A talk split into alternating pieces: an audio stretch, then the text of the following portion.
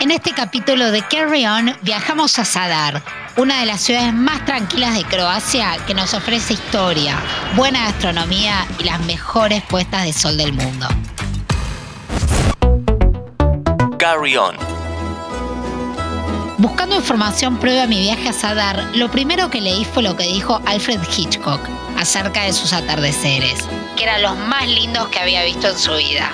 Cuánta verdad en sus dichos. Esta ciudad de la costa dálmata tiene una ubicación estratégica en medio del Adriático. Y no solamente enamora por sus atardeceres y callecitas estrechas, sino también por ser un museo a cielo abierto. Los romanos desearon mucho a Sadar, y su presencia se siente a cada paso a través de sus vestigios.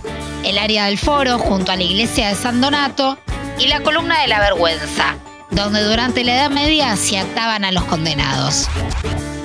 El casco antiguo de Sadar está rodeado por una muralla con sus correspondientes puertas de acceso, siendo la principal la puerta de terraferma. Lo que me apasionó de la historia de Sadar es que se encuentra fuera del turismo de masas. Difícilmente te choques con otras personas, que nos da la posibilidad de disfrutar de lo mejor de Croacia, el mar, la gastronomía, el clima y sus siglos de historia. El aroma a café envuelve en cada esquina, y por supuesto que no pude resistirme a conocer prácticamente todas las cafeterías.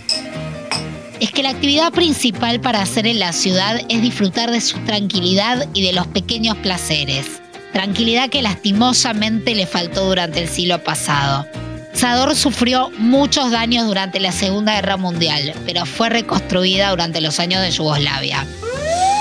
Spoiler alert fue bombardeada nuevamente durante las guerras yugoslavas en 1991. Pero desde entonces se supo levantar, fortalecer y establecerse como un importante destino turístico europeo. ¿Qué ver en Sadar? La iglesia de San Donato y el foro romano. Llama mucho la atención su construcción en forma de círculo. Me contaron que es utilizada para hacer eventos musicales debido a la acústica. Junto a la iglesia encontramos los restos de lo que fuera el antiguo foro romano, Sí, les dije que la ciudad era un museo a cielo abierto. También hay que conocer la Plaza de los Cinco Pozos, cuya función era abastecer una cisterna que daba agua a la ciudad. Su construcción data del siglo XVI. Al lado de la plaza se encuentra el ingreso a un gran espacio verde del centro de Sadar, un jardín de acceso gratuito. Si de playas hablamos, hay que conocer Colovare, la más popular de la ciudad.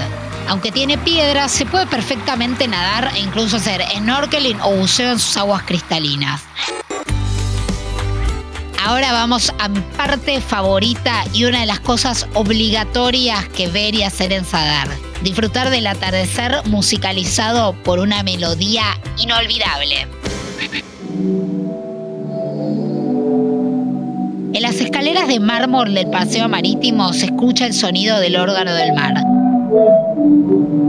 compuesto de 35 tubos sumergidos en el agua que suenan con el vaivén de las olas.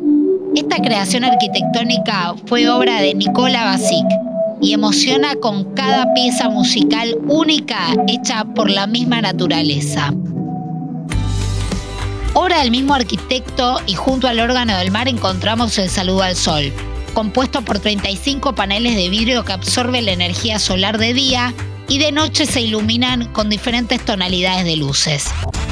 Ya te cuento más sobre este lugar increíble, pero antes te recuerdo que todas las semanas tenés estos viajes en tu celular.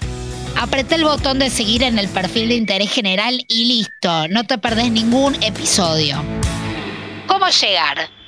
La aerolínea low cost Ryanair tiene muchas ofertas para viajar desde distintos puntos de Europa hasta Sadar, cuyo aeropuerto se encuentra a unos 8 kilómetros del centro de la ciudad. Incluso para salir del mismo no es necesario tomar taxi, ya que por 3 euros un shuttle nos deja en la estación de buses del centro.